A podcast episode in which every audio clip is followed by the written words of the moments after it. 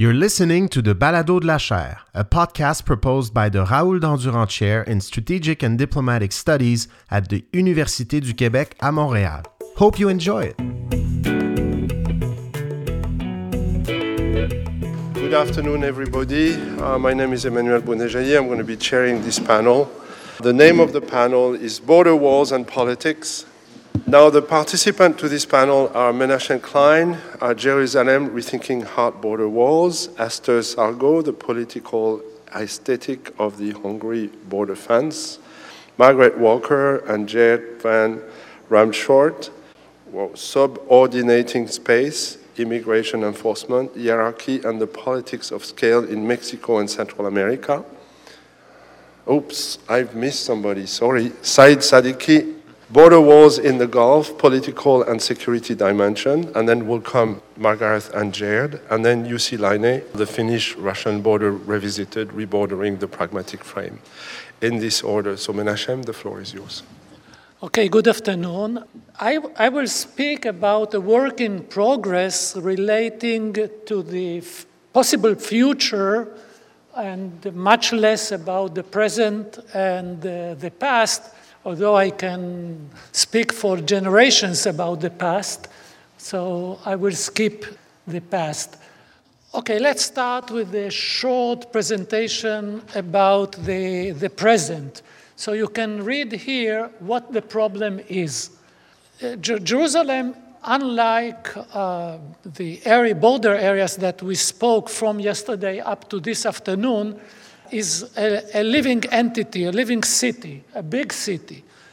So, if we speak about a peace treaty between Israel and Palestine within the framework of two-state solution, we, we, we, a group of Israelis and Palestinians that I am part of, we came to the conclusion that we must rethink the hard border that once we suggested uh, in, the, in, the, late 90s, that we suggested as a, a, in, within the peace uh, agreement between Israel and Palestine.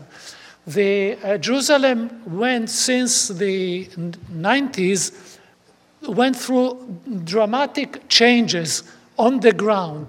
So our proposal is, is bottom up based starting from the reality on the ground, not from any theoretical framework or theory of borders or theory of uh, peace agreement and, and so on. So what's the problem?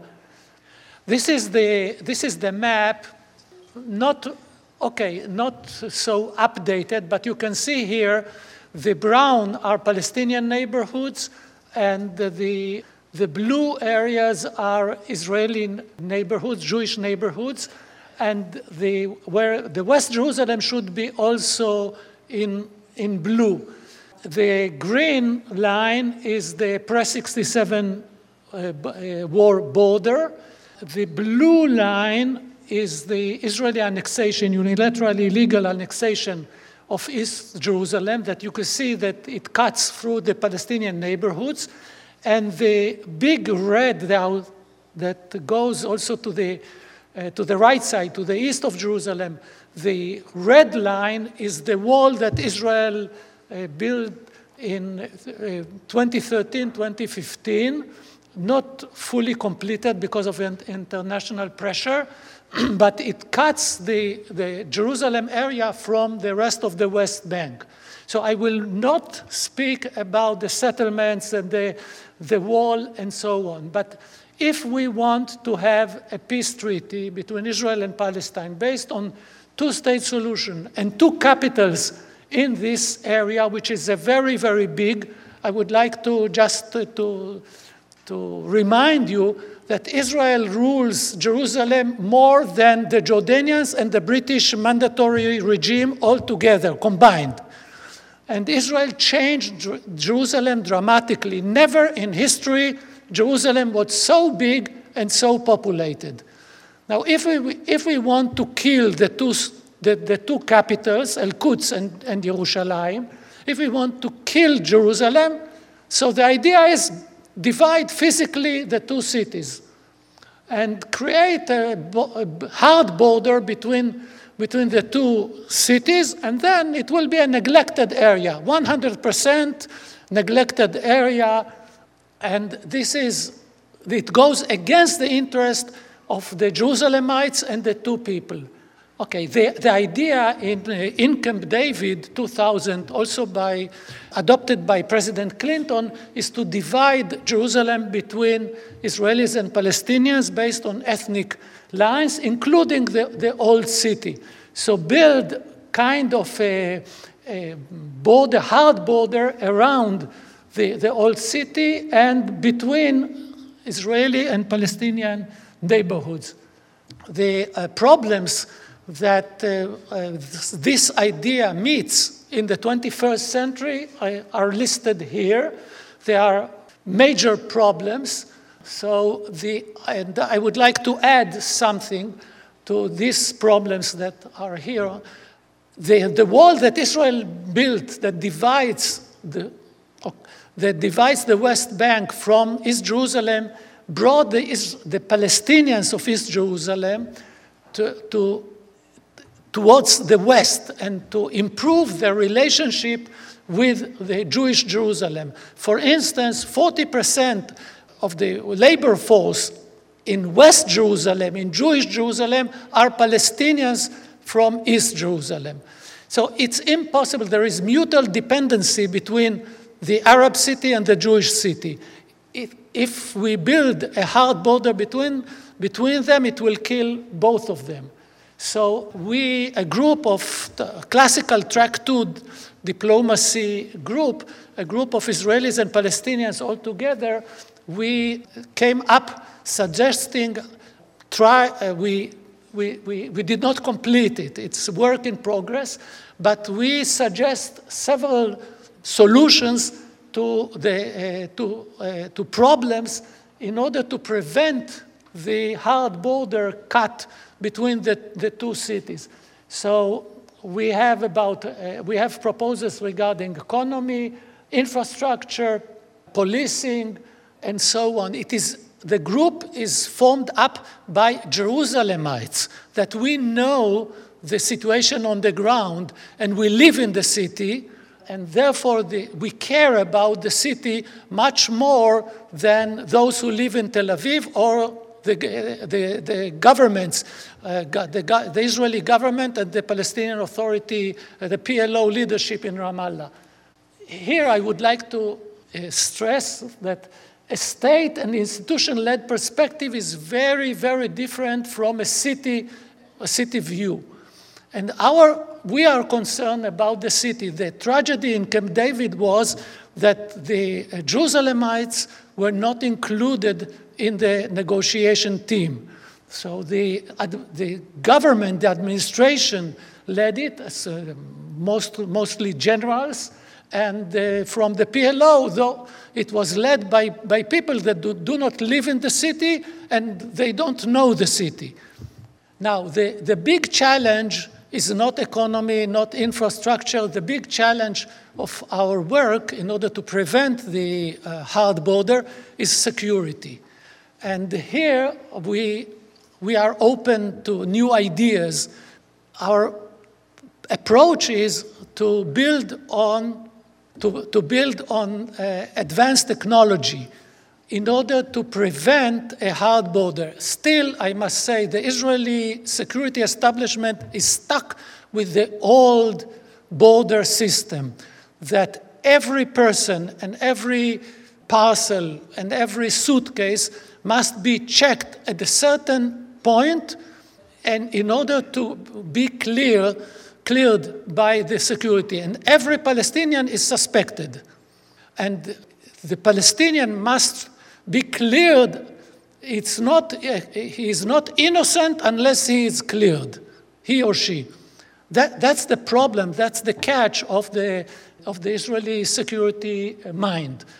So we have to change the concept of security checks in, in, uh, in border crossing. Impossible to build, and we show it in, in details in a document that I, I will give you the website of the document. It is impossible to build airport style crossing point uh, between the two cities. It is impossible. It will create a, a, ton, a, a bottleneck. It will, it's impossible to host, for instance, in the old city, 9 million tourists per year and let them in and out. 9 million, 9 million per, per, annually is the number of tourists that come to visit the pyramids in Egypt. Assuming that there is a peace between Israel and Palestine, it's clear that the old city of Jerusalem with the holy sites is the, the most attractive uh, place, the most attractive place in the, in, the, in the region. If we want to host in the old city 9 million people annually, we cannot build a checkpoint near Jaffa Gate or Damascus Gate as it was suggested in, in uh, 2000. It's impossible.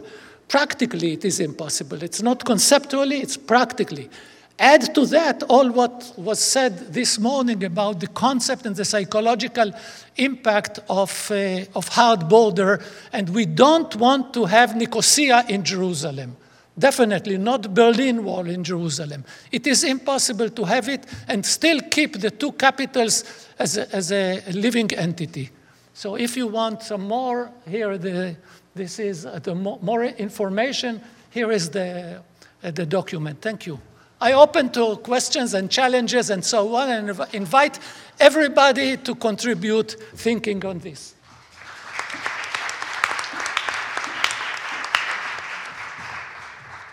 And the second paper is by Esther Szargó, The Political Aesthetics of the Hungarian Border Fence. Thank you very much. It is a pleasure to be here. It is a pleasure to join a conversation that started many years ago. It is a pleasure to join a group of uh, scholars and friends. So thank you, Elizabeth, and, uh, and many thanks to the, uh, to the organizers of, of this event for inviting me. 33 years ago, Hungary was uh, the, the first, uh, the country that tore a hole in the Iron Curtain by opening the uh, border between um, Hungary and Austria and allowing thousands of um, East Germans to enter and to flee to, to Western uh, Germany. Now, Hungary is uh, infamous for the uh, uh, anti refugee uh, propaganda, and it is infamous for being among the uh, first countries to uh, erect a wall um, on its um, southern border. what makes the Hungarian solution to migration unique is that the wall, in fact, could be seen as um, key prop in the uh, marketing campaign of the uh, Hungarian uh, government. Uh, so it's uh, worth um, analyzing and, and, having a conversation on the um, visual propaganda of the uh, organization, on the aestheticization of defense and the aestheticization of the uh, border guards, and, and also to bring in insights from political anthropology to uh, reflect on what uh, Marius Benta calls the shrine in, uh, in a carceral uh, society. On the 15th of September this year, the European Parliament uh, adopted a, a, report that defines Hungary as a hybrid regime of uh, electoral autocracy. So, not a democracy anymore, but a hybrid regime of uh, electoral autocracy. The Viktor Orban, the Prime Minister of Hungary, the day after launched a video on. Um, on his Facebook uh, account, in which, of course, in, in, instead of commenting on this uh, uh, report, launched a video that we are going to watch together. Um, this video, just, just a second, this video sort of reminds Hungarians, and not only of the Battle of Röszke, no, that battle that, that between the Hungarian police and, uh, and refugees no, that occurred uh, seven years ago. So let's run this video.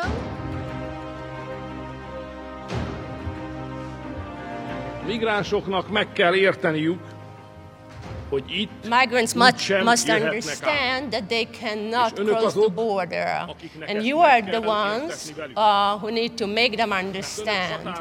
Uh, you border hunters must uh, uh stop them, you must uh, intercept them. You must uh, uh, search for them, find them, and you have to uh, make them leave Hungary. You, make them, you have to make them leave one by one.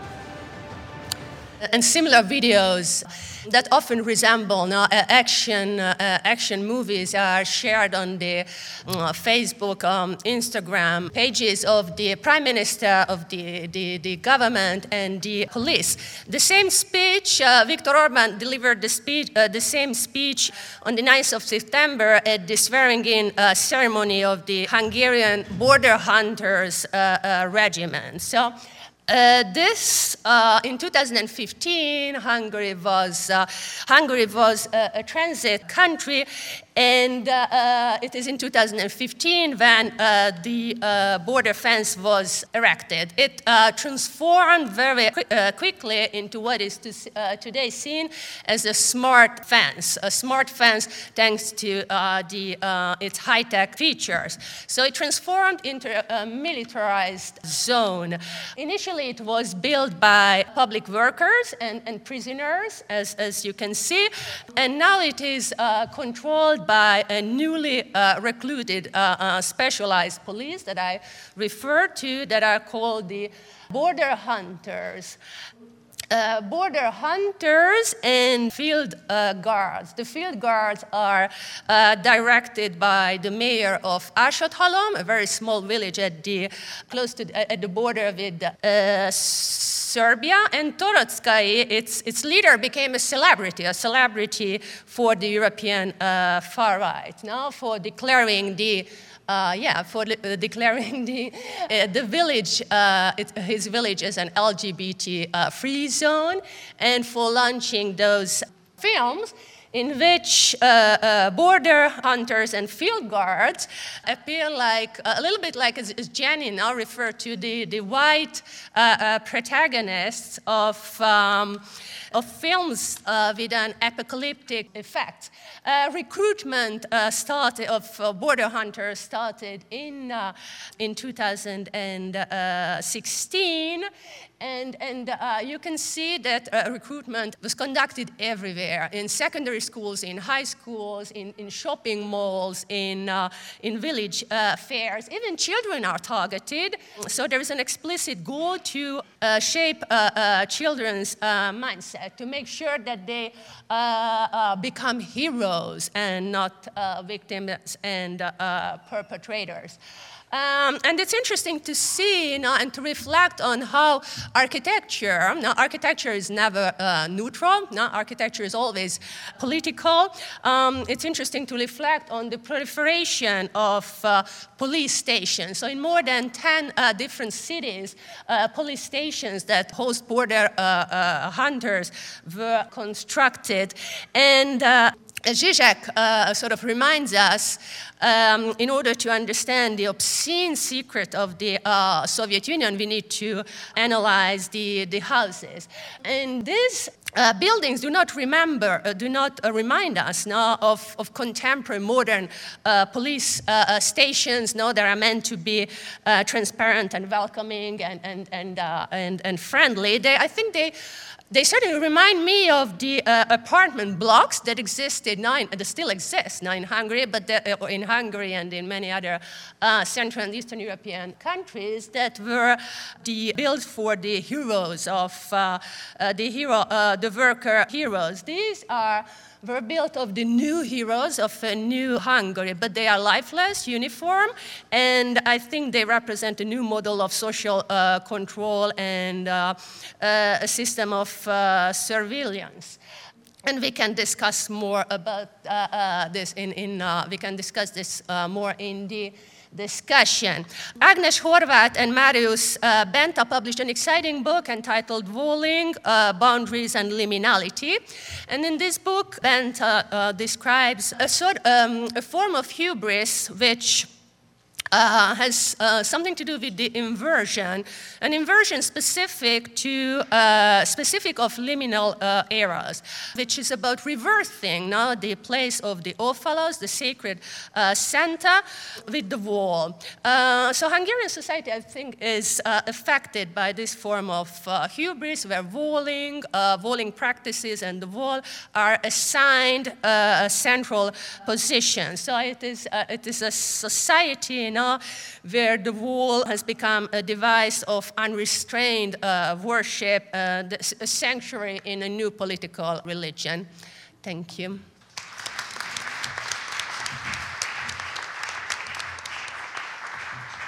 Thank you very much. And our third paper by Said Saddiki, Border Walls in the Gulf, Political and Security Dimensions. Good afternoon. Uh, my paper is on the security and the political dimensions of the Gulf, uh, of the border walls in the Gulf region. I mean by Gulf in my presentation the, the six, the six uh, member states of the Gulf Cooperation Council, which are Bahrain, Qatar, Kuwait, uh, United Arab Emirates, uh, and Saudi Arabia. So I focus especially on those countries because there are some authors that include also Iran, Yemen, and Iraq in the, in the Gulf region.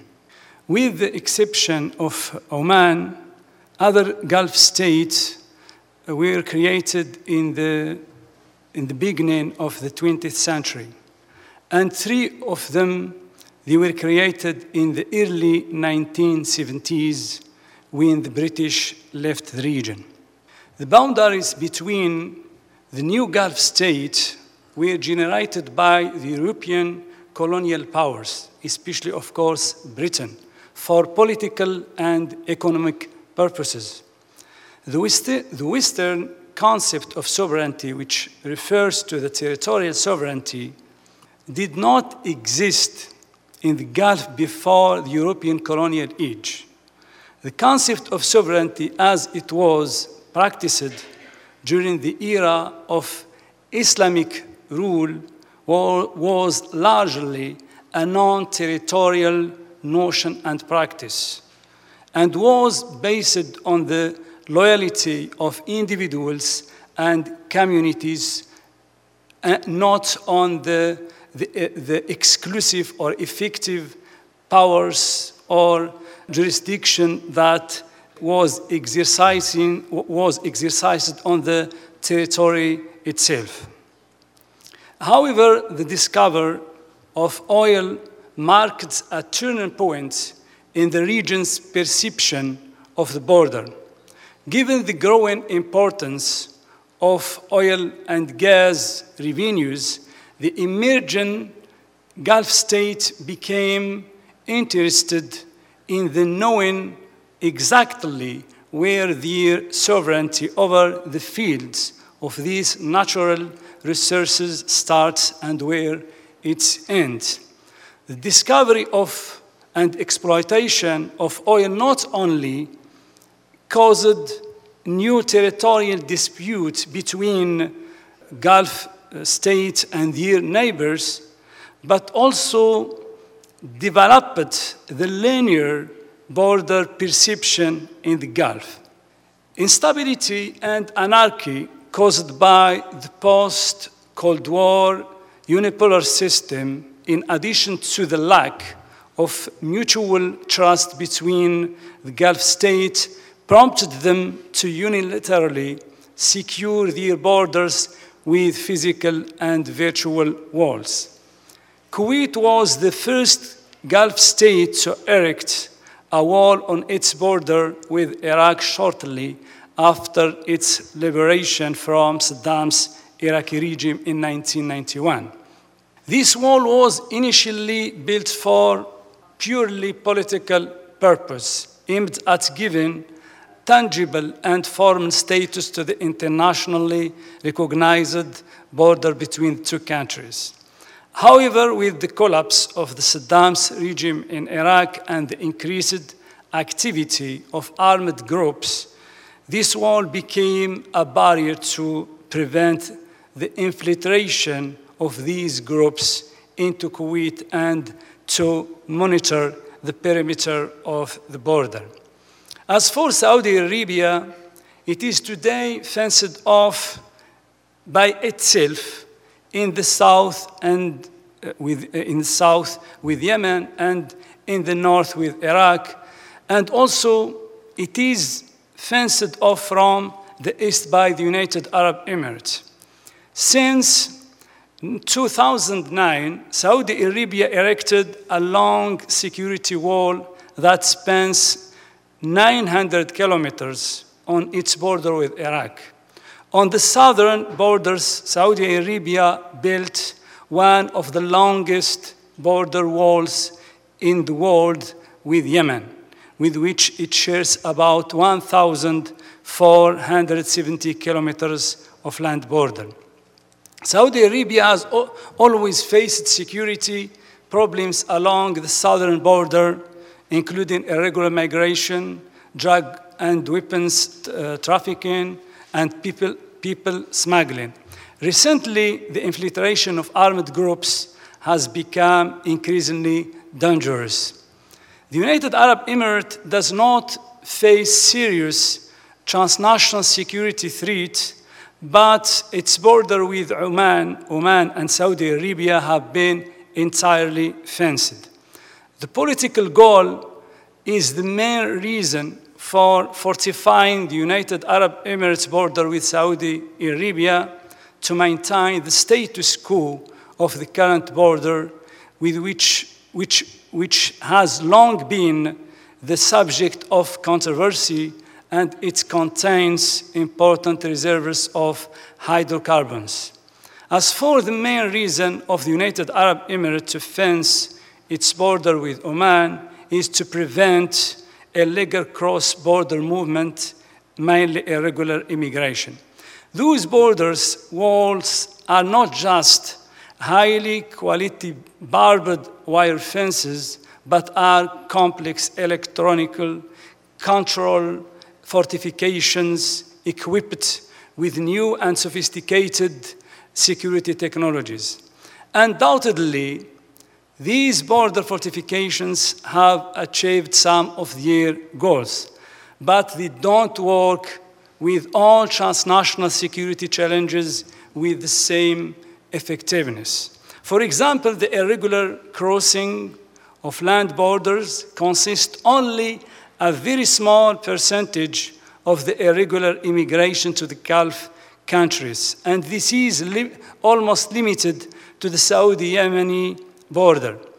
The large num number of immigrants who live and work in an irregular status in the Gulf countries did not enter through land borders, but through airports and with valid visas. Then they overstay or violate the conditions of their visas. Therefore, there is no significant impact of border walls and fortifications on the management of irregular migration. Although most of the Gulf border walls are usually justified by security narratives, also there are unstated political reasons behind these fortifications.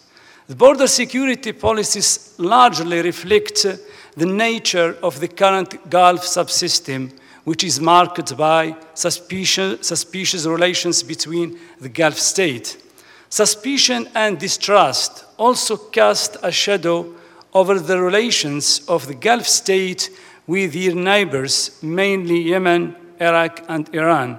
This is why these countries are the most targeted countries for Gulf border security policies whether on land or at seas. As a conclusion, I think, unlike most cases in the world, especially in Europe and North America, in which the economic security to a large extent, explains the construction of border walls.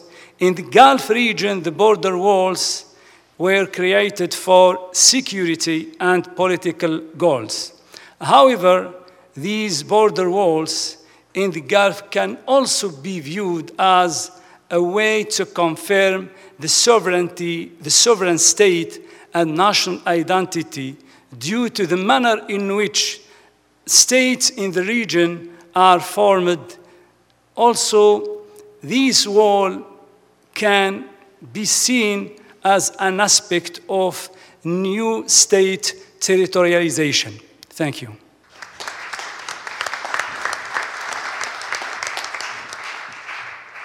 Thank you very, very much. The fourth paper is by Margath Walker and Jared van Ramshorst. Subordinating Space, Immigration Enforcement, Hierarchy, and the Politics of Scale in Mexico and Central America.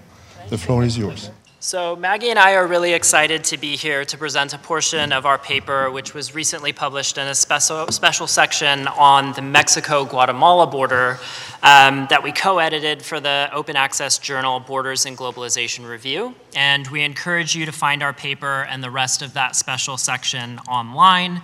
But with the remainder of our time today, uh, we'd like to structure our talk around the following few points. So, first, we want to begin with an introduction that really lays the foundation and sets the backdrop for our paper and its argument.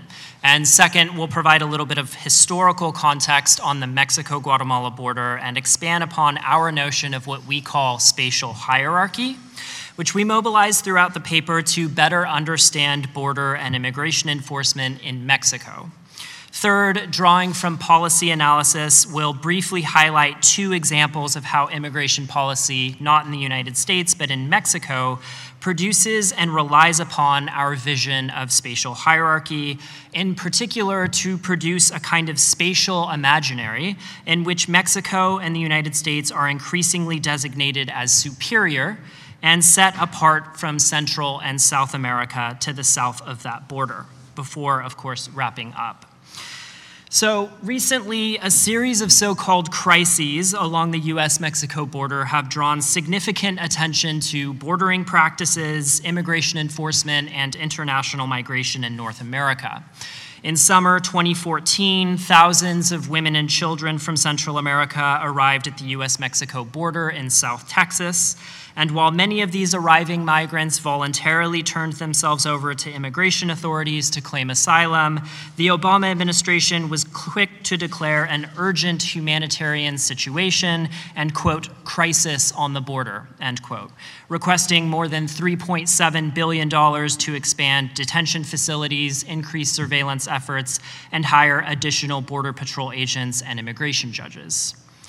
Less than four years later, another so called crisis erupted at the US Mexico border as a large caravan of migrants set off from San Pedro Sula in Honduras in hopes of reaching the United States. Now, for years, advocacy groups in Mexico and Central America had organized similar caravans to protect migrants as they traveled north.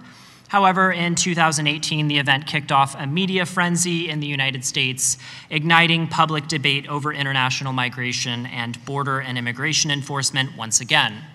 The Trump administration described the movement of people from Central America as a national emergency and an invasion, mobilizing military personnel at the US Mexico border to intercept them.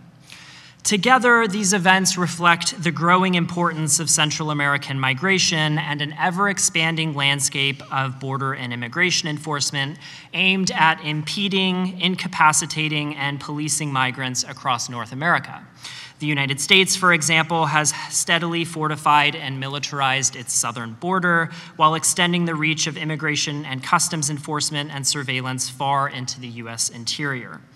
Meanwhile, a growing, robust, and fully private industry of immigrant detention has emerged in the United States to satisfy the federal government's appetite for holding and incarcerating migrants.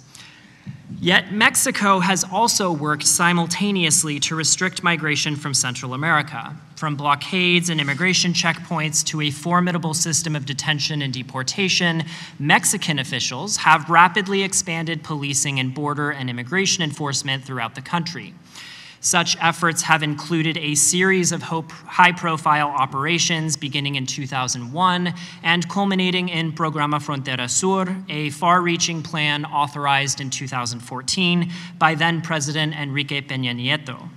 Under this strategy, and bolstered by the United States, Mexico has fortified its own southern border with Guatemala and deployed hundreds of immigration authorities to the south alongside blockades, checkpoints, and patrols, converting this region into an expansive dragnet and enforcement operation targeting Central American migrants. Since its implementation in 2014, Mexican authorities have apprehended hundreds of thousands of migrants across southern Mexico. By 2015, rates of deportation in Mexico had nearly doubled over the previous year. And since the program's announcement in 2014, the Mexican government has removed more than half a million migrants, far exceeding deportation efforts in the United States, and in some years, removing twice as many migrants as the United States. Therefore, Mexico, alongside the United States, is now key in controlling, monitoring, and regulating migration across Central and North America. However, while ample geographic attention has been given to bordering practices and immigration enforcement in the US context, much less has been devoted to the ways in which these mechanisms operate in Mexico, Central America, and beyond awkward, but we are sharing the paper. Um, so we examine uh, Programa Frontera Sur and related Mexican immigration policy to uncover the spatial dimensions and contested politics of immigration enforcement in Mexico and beyond we explore how Mexican immigration enforcement relies on these uh, spatial hierarchies that divide North America from Central and South America through colonial logics. We define spatial hierarchies as the imagined economic, political, and social ordering of territorial spaces. While the notion of hierarchy, particularly as it relates to scale, has been utilized by geographers for some time, it has rarely been employed in relation to bordering practices and immigration enforcement. As we demonstrate, Mexican officials mobilized such hierarchies and a colonial imagination to partition North American North America from Central and South America, subordinating Central and South America as inferior while simultaneously reinforcing North America's political, economic, and social superiority. The construction of spatial hierarchies is rooted in the longue durée of Mexico's economic and political relations with its international neighbors. Current policy and practice did not emerge in a vacuum, of course, and the cu- current configuration of the border was forged as part of the national imagining and making of Mexico in the 19th century. The national construction of Mexico necessarily entailed differentiating it from its southern counterpart, Guatemala such processes of nation building, which render borderlands marginal and peripheral to the territorial state, become integral to the, to the assertion of sovereignty in historically entangled areas.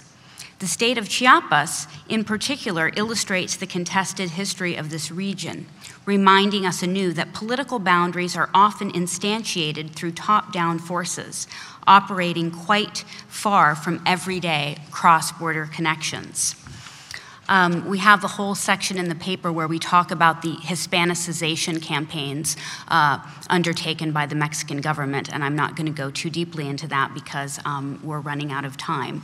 But um, we do talk about the 200 years of nation building in Mexico and the internalization of the political boundary between uh, Guatemala and Mexico.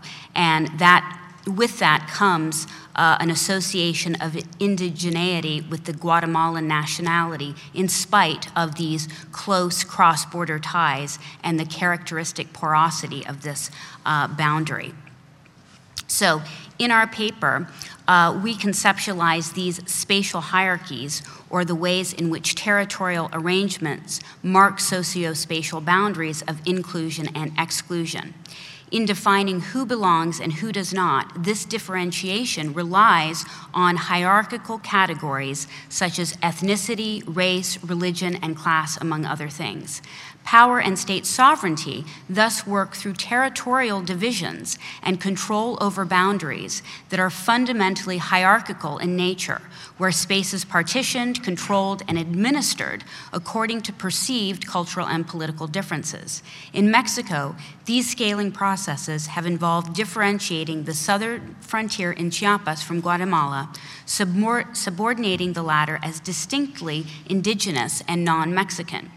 So we demonstrate Mexican immigration policy has relied upon these divisions of space to engage in border in, and immigration enforcement, which continuously subordinates Central and South America as inferior and separates uh, North America, including the US and Mexico.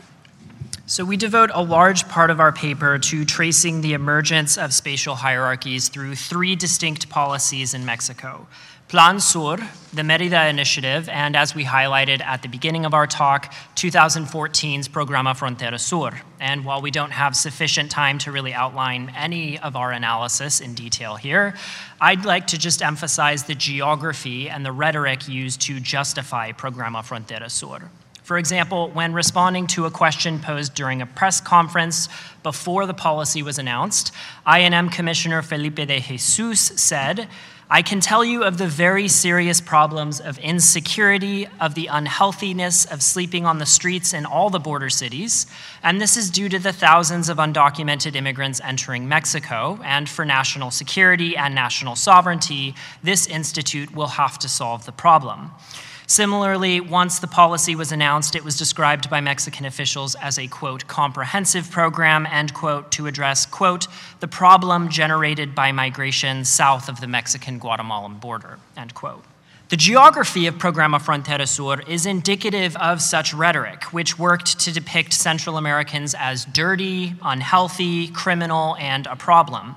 Indeed, one of the chief mechanisms operating within Programa Frontera Sur are its so called belts of control, which you can see here, which concentrate checkpoints, inspection points, and patrols across southern Mexico, including most notably, as we've already highlighted, in the south of Mexico in states like Chiapas. This regional enforcement strategy partitions Central, North, and South America by dividing northern Mexico from the United States on the one hand, and on the other hand, southern Mexico from other countries to the south. Drawing from these spatial hierarchies, Mexican officials distanced themselves from Central and South America, again, thereby portraying Mexico and the United States in North America as removed from these countries. Such evidence, we really conclude, illustrates how the divisions created through such policy rhetoric and practice are defined through this production and social ordering of territorial spaces based on differentiation. Notably, again, North America is separated from Central and South America, a move which designates the former territories as inferior and the latter as superior, as is based upon longer histories of colonial imaginaries. Thank you.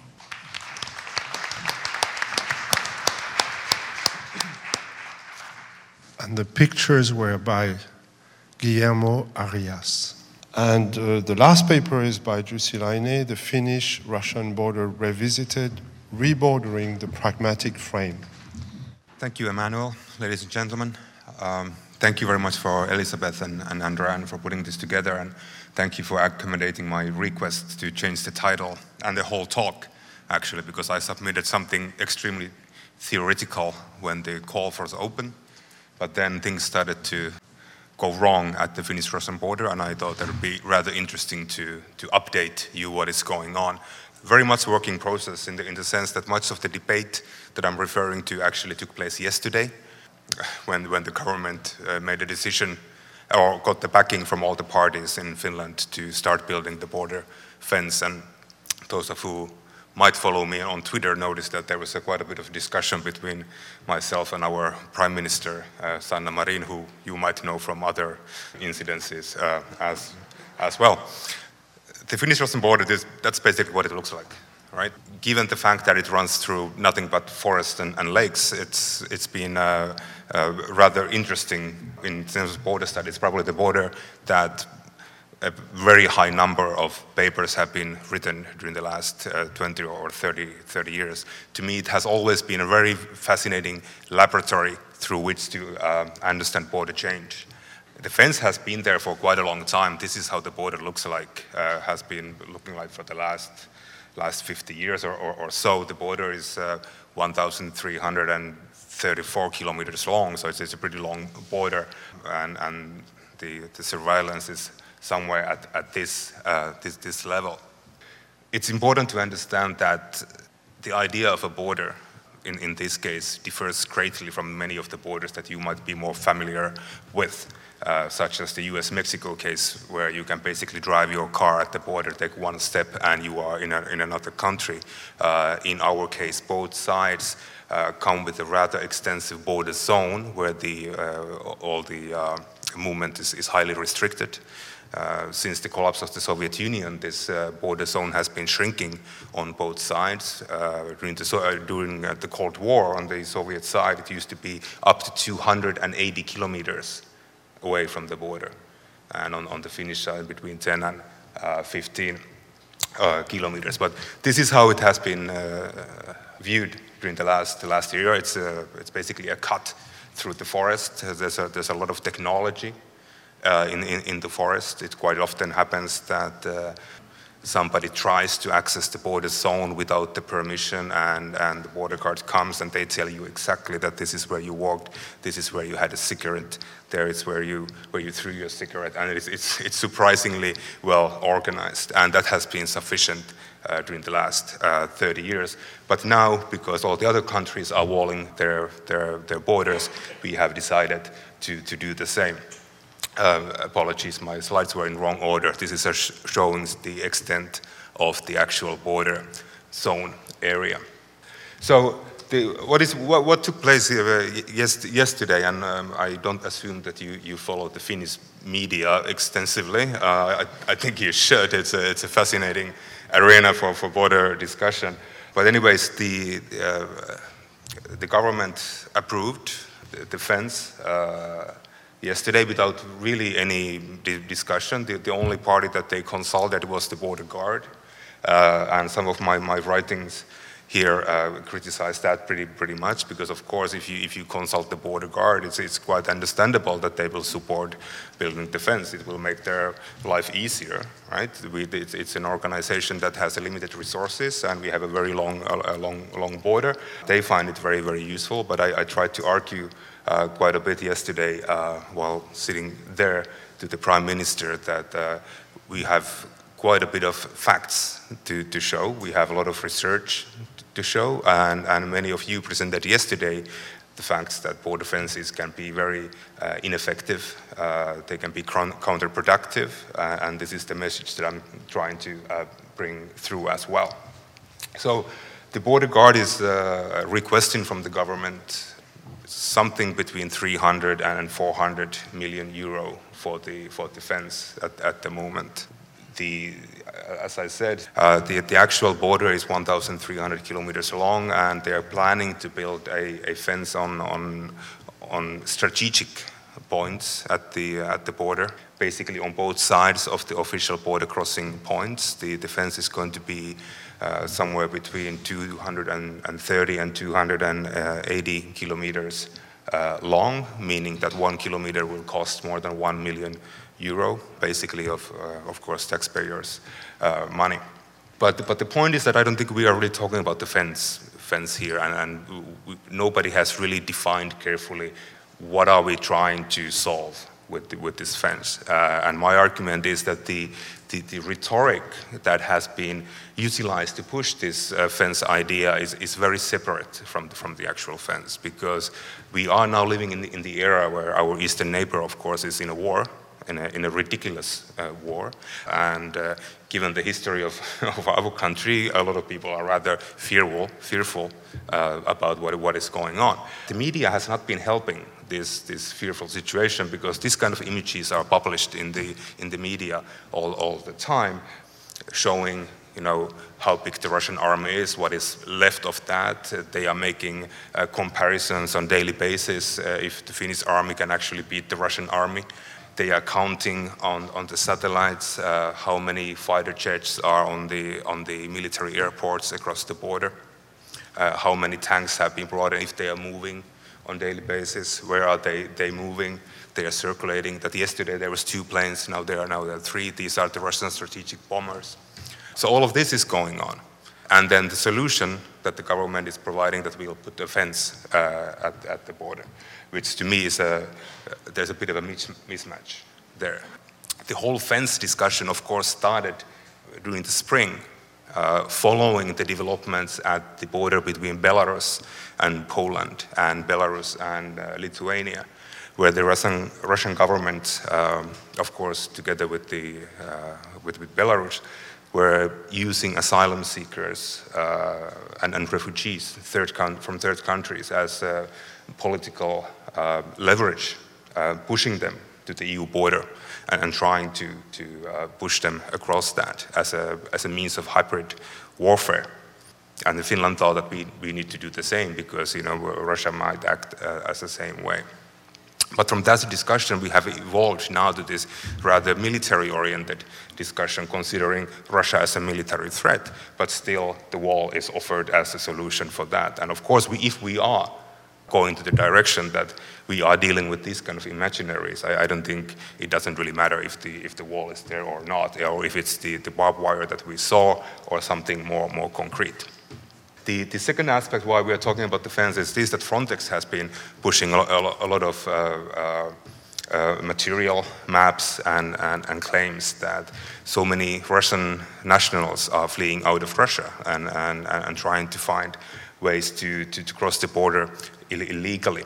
The fear here is that the many, many borders, uh, such as the one between Finland and Russia, was closed in terms of uh, visas. The, the Russian uh, citizens can no longer uh, cross the border with tourist visa, which used to be a very common thing to do. Uh, of course, they can if they have families or, or dual citizenships or, or, student uh, visas, or if they are in transit through Finland to any other country that does not ban uh, Russian uh, travels the border is rather interesting now because the, the lines are pretty long. You can't cross it by car. A lot of Russians are actually coming by bicycles uh, across the border because they can uh, skip the line. They dodge the bicycles and then try to uh, uh find ways across the border. Why many Russians are fearful, fearful to come to the border because many of them are men who are trying to escape being uh, enlisted to, uh, to the war and, and taken to, to fight in, in Ukraine. But right at the Finnish-Russian border, the, the, uh, Finnish, uh, the Russian military has brought these mobile enlistment offices where they can actually try to stop the people before exiting uh, Russia to Finland and shipping them uh, to, to Ukraine. So there's, there's quite a bit of tension, uh, tension uh, going on. So how does the offense look like? I'm sorry, it's, it's all finished, but they are brand new maps and I didn't have time to translate that, but you can, you can see the length of the border there and the, the parts on pinkish color are, are the parts that will be now uh, fenced com com completely, uh, but you can see that most of the border will, will, will not. How the border uh, defense is going to look like is very standard because it's, you know, they're copying the Frontex model that has been put in place, for example, in the borders of Estonia, uh, Lithuania, uh, Latvia, and in, in, Poland, like we just heard. So the, the, the basic uh, principle is the same. And this is my uh, uh, last slide. But the point really is not really the, the, the, actual technicalities about the fence, because I think that is completely a side story here. I, I, I think the the, the actual fence idea is a very misleading one. I think the government has been very much misled, uh, and, and uh, there's a major mismatch between the perceived problem and the offered solution uh, for that. Uh, research has been completely uh, sidelined, and, and this is the, the discussion that I've been trying to kickstart with the, with the policymakers, but let's see how this, this goes no conclusions. Uh, this is a, a two-day research so far. I hope to have uh, conclusions for you uh, later on. Thank you so much for your time.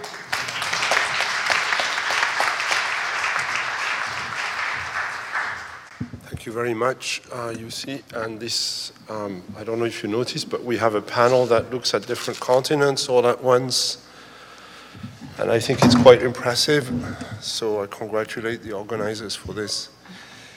Now, do we have questions? We have about 45 minutes for questions or comments to anyone of the speakers. Thank you very much to all speakers for fascinating presentations. Yes, Jussi, a um, question uh, to you, perhaps uh, in form of, uh, could be, yes, uh, conclusion. In um, your former articles about the Finnish-Russian uh, border, um, you have always uh, showed, drawn the conclusion that this border has been a pragmatic one. And um, Finnish reactions regarding Russia and uh, Russian different actions uh, have always been, yes, rational and pragmatic from the Soviet times until uh, recently. Uh, do you think that something has changed, will change, and perhaps what's different from uh, Polish reactions regarding uh, recent development in the border region? Th thank you. Yeah, I mean, I, I think the Finnish-Russian relations has always been very pragmatic. Uh, now they have changed drastically. I mean, it, the tradition in Finland for a long, long time was to try not to uh, annoy the eastern neighbor too much because there was a, a bit of an uh, off-balanced uh, relations. Um, but things have changed drastically during, during this year, especially after, after Mr. Putin started his, his war. Uh, and, and, after that, things have actually es escalated and, and, changed surprisingly rapidly. Uh, the, the whole uh, political situation in Finland has changed. Finland applied for the uh, NATO membership uh, almost immediately. Uh, and by the way, in, in, Finland, the story goes that Finland will make NATO stronger, not because we need more security from NATO. This is interesting twist. Um, but even that, a topic that has been discussed uh, basically on daily basis without making any progress during the last 30 years since the collapse of the Soviet Union. And now, uh, after the war in, in Ukraine, the decision was made basically in two days which is, which in terms in, in, how politics usually happens, is, is really, really fast. Uh, the same happened with, with the wall or, the, or the fence. It was not really discussed publicly at all before the government made a decision to, to build a, a, a fence. So um, for a long, long time in history, the pragmatism meant that despite tense geopolitical relations, there was a lot of collaboration going on at the local and regional level, and quite a bit of efforts were made to keep that interaction going at the same time when the, the governments maybe did not see eye to eye. The, this happened already during the Cold War, where, where things were very, very tense at the local and regional level. There were people crossing the border and, and, and, and uh, um, minding their business without really caring about the politics that, that much. This is something that I meant by the pragmatism. we were able to collaborate without, without having the same perspective on, on issues. Um, but that has basically stopped uh, completely. I, I, think this is pragmatism as well. I mean, what would be the pragmatic goal of, of, of trying to accommodate uh, closer relations in a, in, a, in a situation when the other party is basically acting completely irrationally. Uh, so I think it's a, it's, it's a pragmatic move also to be very critical towards that. Uh, at the same time, if you follow, for example, what our president has been actively doing while being uh, openly critical, very, very critical towards Mr. Putin, he's still the guy who President Biden, for example, calls when he needs to talk to Putin. So we, we have the, the dialogue that is ongoing uh, even uh, when the situation is really, really difficult. Hi, you've touched on, uh, Jussi, on media and the role of media in the securitization of the border. Um, Roxham Road is a place here in Canada where migrants can cross irregularly.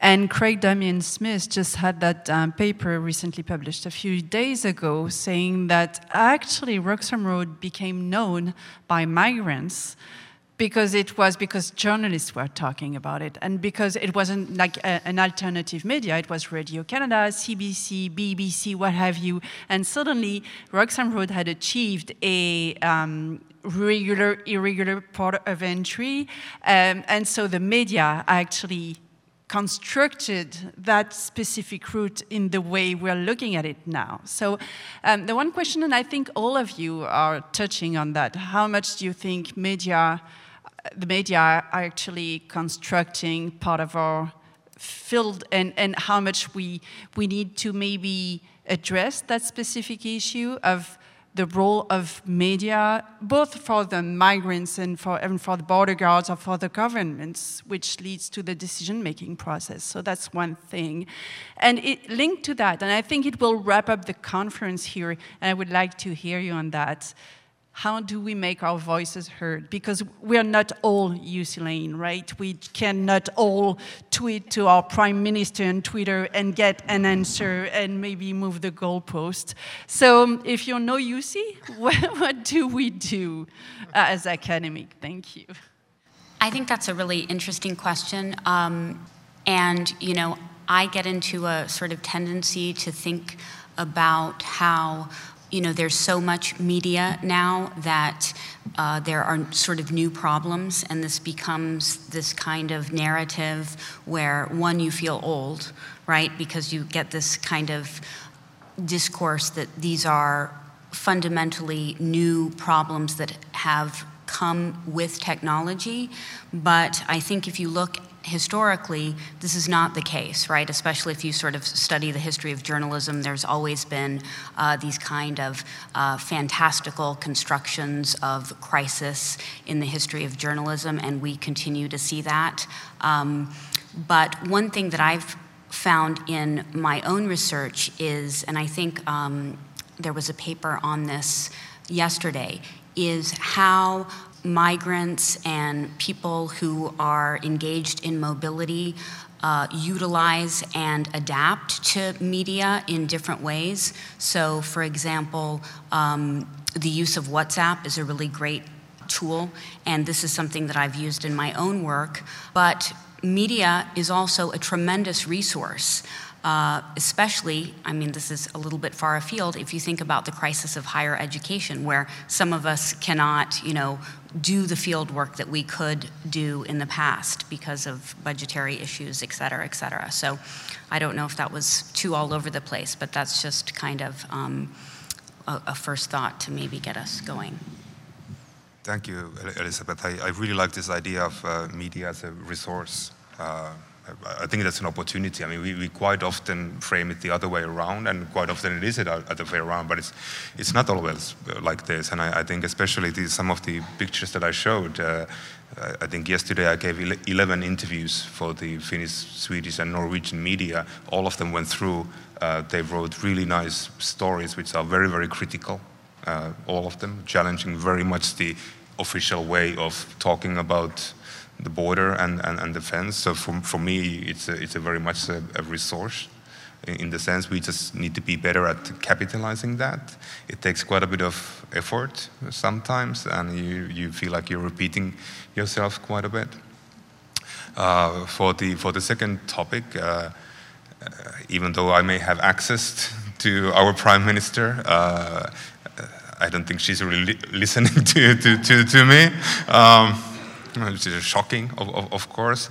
Uh, and, and, that is a challenge, but, but I think it's important to, to engage in these, these conversations. Uh, uh, in, in Finland, we're a small country, it's easy to contact any, anybody, but then how much of an impact am I actually making?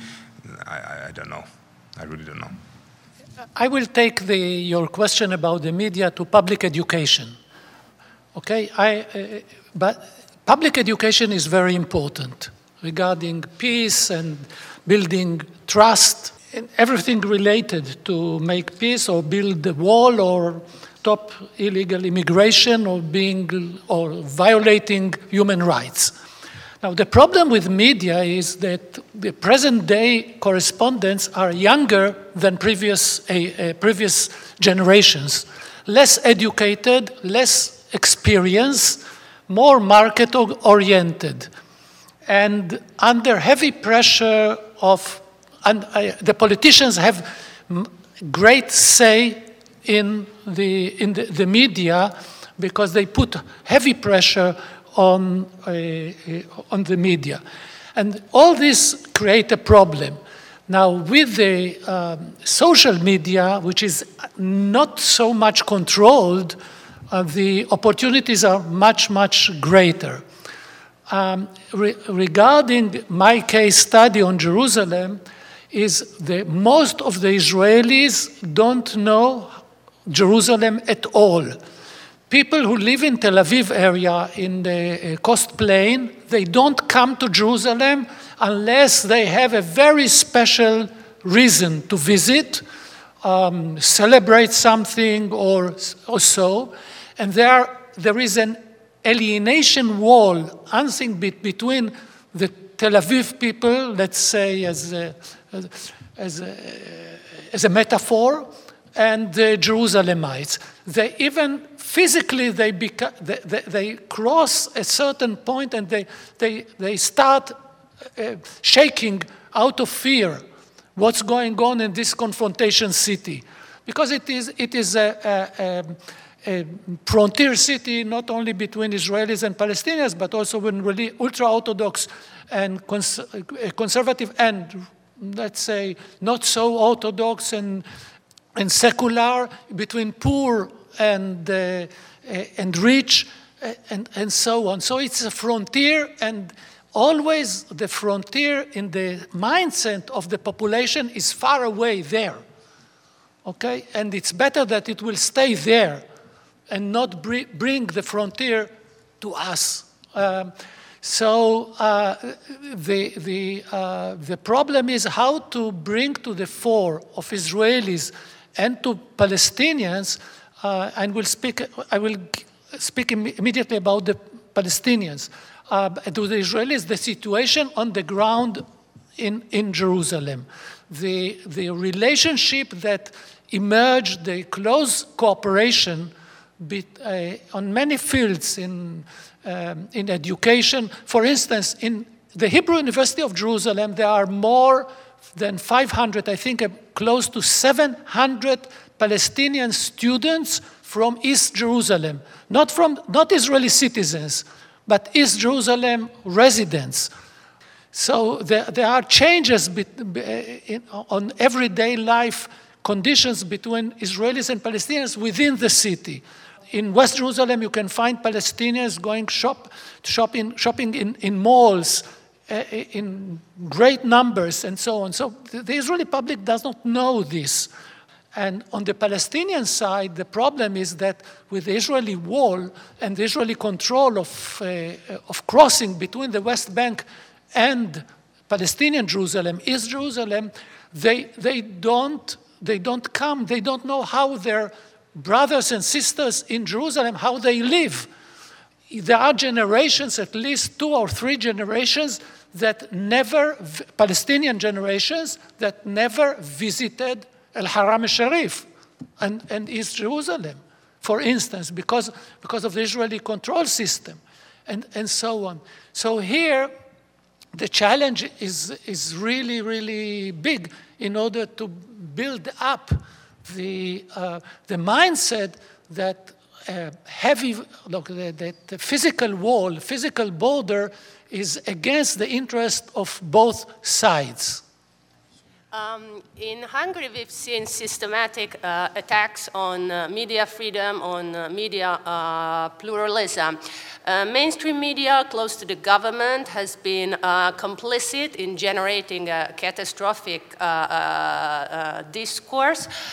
journalists have been instructed to use the term migráns, which has negative connotations in Hungarian, so they do not use terms terms like um, refugees, asylum seekers, but only uh, uh, migrants, migrants, but different from the term uh, uh migrant. And they are depicted um, as uh, predominantly male, always dangerous and, and threatening, threatening the, the, the, motherland of, of Hungary and representing a civilizational threat on on Hungary and on uh, um, Europe. And many Hungarians have um, internalized this narrative. Now we remember that the uh, government, uh, mm, the government, Orbán Viktor's government was re-elected uh, uh this year.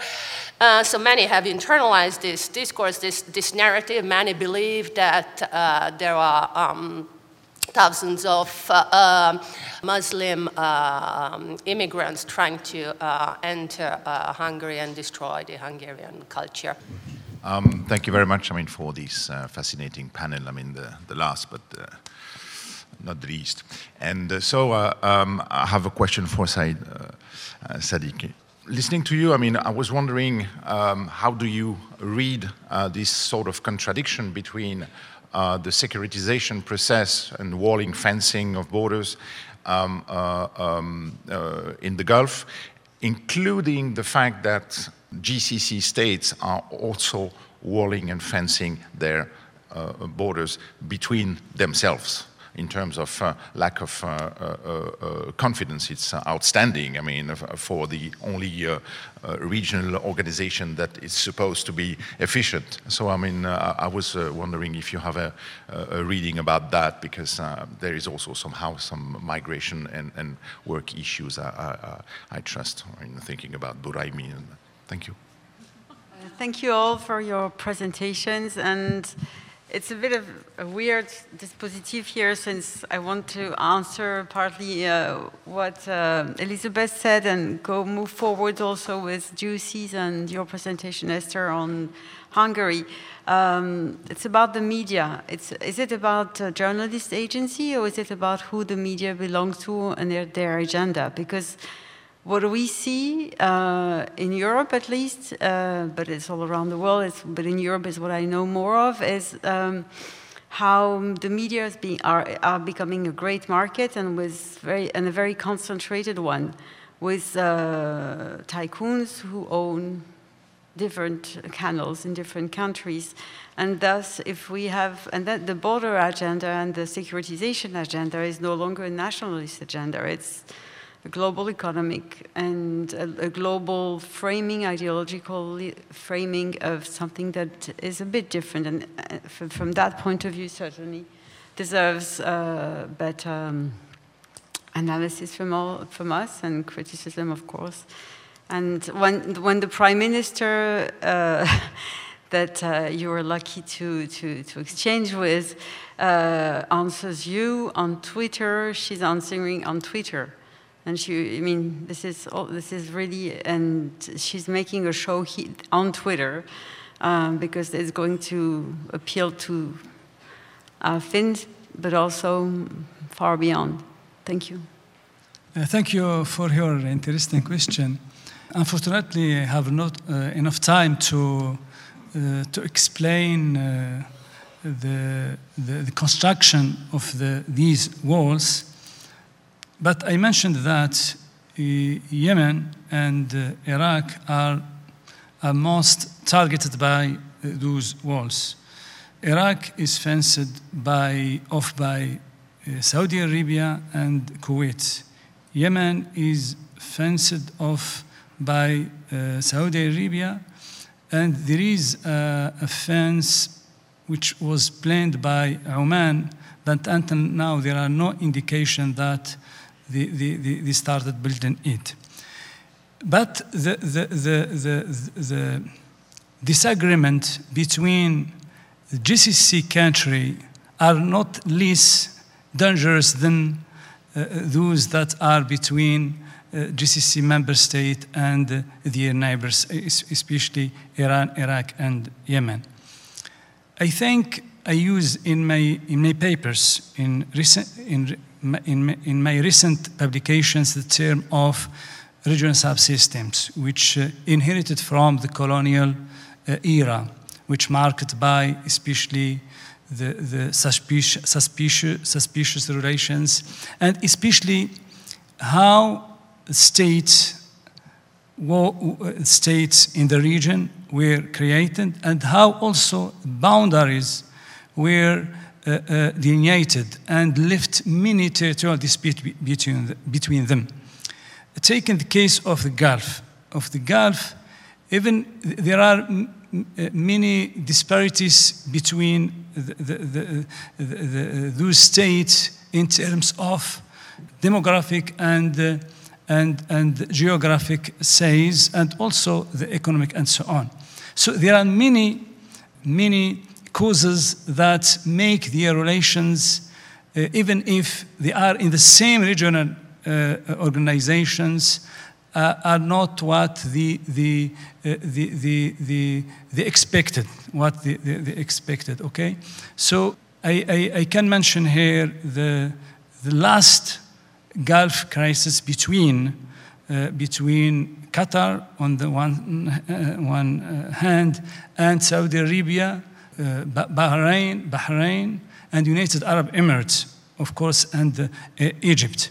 What, what we cannot uh, uh, understand is in the time what we expect that Qatar, United Arab Emirates, and uh, uh, Bahrain as, uh, as small countries should be in one side as, uh, as allies, not against, but to make some balances with Saudi Arabia.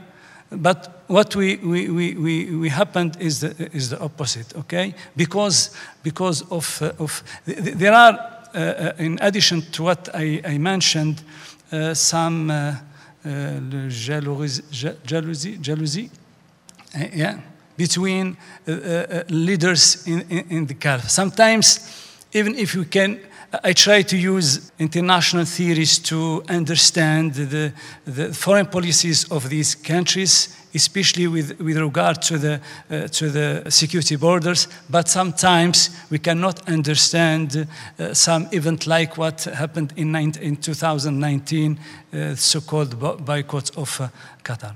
With regard to uh, irregular migration, irregular migration, yeah, there, there is a, a problem with uh, Yemen. But also, United Arab Emirates built a fence with Oman in order, because I, I spent there seven years, in order to stop irregular migration. But those migrants uh, are, are, not, are, are non non-Gulf, uh, uh, from non-Gulf nationalities. Those immigrants who came to Oman or Saudi Arabia and they overstayed their visas, then they try to uh, go to other uh, country. I mean, they are not nationals of uh, Gulf uh, states answer the question about Hungarian media. There are many uh, media companies that are in the hands of uh, oligarchs close to uh, uh Viktor Orban and his um, uh, circle. Um, another problem um, has to do with uh, state-owned media. So instead of uh, providing a platform for uh, authentic uh, um, political debate, state-owned uh, media has become a mouthpiece for uh, government uh, uh propaganda. And in uh, rural uh, areas, many watch only the public TV channels, and um, the number of internet, internet users is lower than what you would expect. So that also um, explains the, the, the popularity of, the, uh, of Orban Viktor's party in, um, in rural areas in Hungary. So this has been super fascinating and learned a lot from all of you. Uh, two quick questions for Esther. You talked about the fence, police stations, and housing that make up this political architecture. Can you talk more about how these border hunters interact with this uh, architecture in ways that create this feeling of surveillance, or even You'd had a slide on the microcosm of surveillance that you discussed just a little bit, but 10 minutes isn't much time. And if you could expand on that part of your presentation with a, just a little bit, that would be wonderful. And just briefly for uh, Jussi, I was curious in anything coming out in the last couple of days, have there been explanations of how long they expect building these fences to actually take or where the funds are actually uh, coming from? I'd just be interested. Thank you. As a member of the media, I felt like I had to come up. I told Todd, I'm going to do it. No. Uh, I just wanted to make some comments from a media perspective, and it's just been so interesting hearing all of you speak because there are so many eerie similarities between what's happening at the US border, the Finnish border, the Hungarian situation. This romance between Republicans and Viktor Orban in Hungary, and there's a lot of the same sort of language about migrants and legislation that is being copied from Viktor Orban I just wrote a piece about Governor DeSantis sort of modeling himself as governor of Florida after Viktor Orban. And, um, you know, with the rise of all these walls is also the rise of authoritarianism around the world. And it's a very difficult uh, situation for journalists to navigate because it's at the same time that the business model has fallen apart for journalism, at least in the United States, and technology has completely changed everything. And so, as you notice, journalists have gotten younger because it's not a financially viable uh, business in a lot of countries anymore. So, and it's also become incredibly dangerous. I work with a lot of journalists in Mexico who, you know, hundreds of journalists have been killed in Mexico. And they're usually the first people to be targeted in different countries where this authoritarian regimes are growing because they want to control the language. Like you were saying, Orban once you use this word, you know. I mean, both Todd and I have received threatening messages about our work and how, you know, we, they're not asylum seekers, they're, you know, you know, they're criminals, they're rapists or whatever. Um, so just, I guess, some comments on the similarities that I see between different countries. And then, Jussi, you, uh, you also mentioned the reporting on Russia, right? Like, they've got all these weapons and it's scary, right? Um, I would imagine there's probably uh, politicians in Finland who are pushing for the wall to be built and they're talking to those journalists. So, and I know it gets frustrating because you have to talk to like journalists all day long, but it's important that you push back against those politicians that are pushing for those walls because there's a ton of them in the United States that are pushing for that, both for political reasons and for financial reasons. So uh, we need those people on the other side who can push back, push back against that message because that message is powerful and well funded and constant. So. Well, uh, you, you, mentioned that Orban Viktor represents a model for, for uh, right-wing um, movement groups in, in the United States and in many parts of, uh, of Europe. No? Uh, Giorgia uh, Meloni's party won the elections uh, in Italy and in uh, mainstream media represented her erroneously, I believe, as a, as a, as a post-fascist uh, uh, politician. And, and we could talk more about this, but we don't have time. Um, you mentioned that it is dangerous to be um, a journalist in, in Hungary, and this has to do also with, with in fact, with um, social control and this idea of surveillance society. And of course, I had in mind uh, Foucault.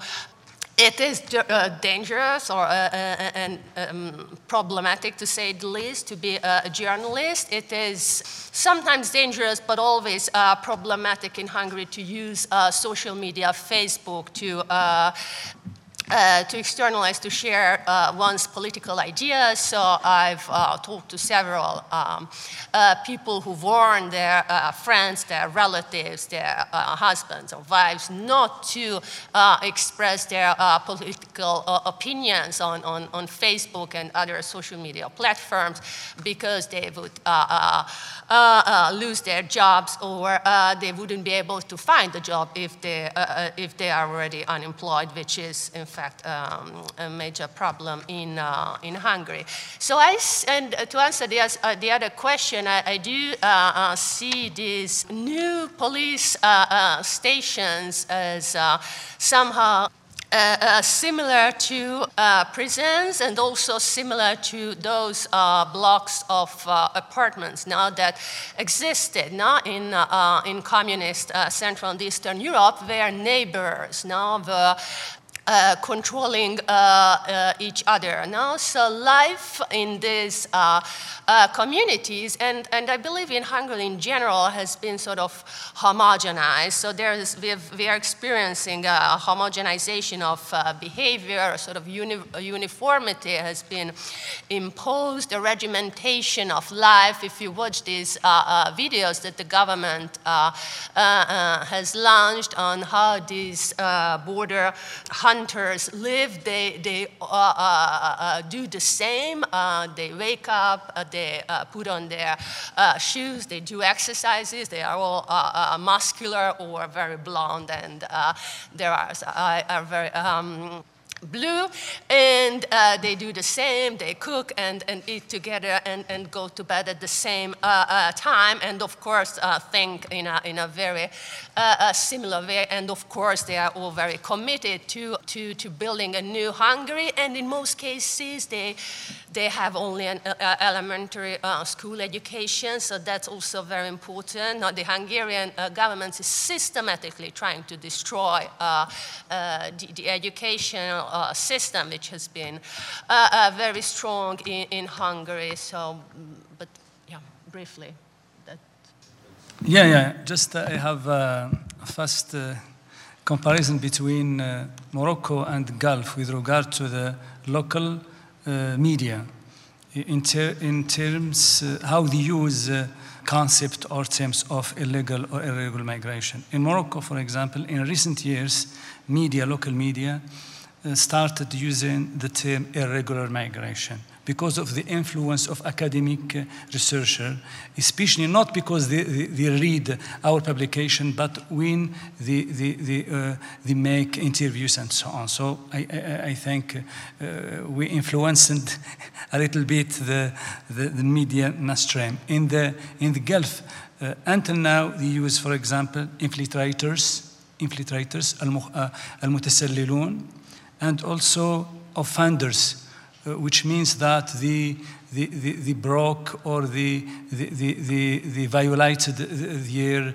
the term of their residence uh, permit and so on. So uh, I, talk about the, the local media, the local media, because the issue of migration in the Gulf and especially border walls are uh, still sensitive. So. The government has uh, allocated 6 million euro to build a, a pilot uh, fence that is going to be a couple of kilometers long, and I think the construction will start Im immediately.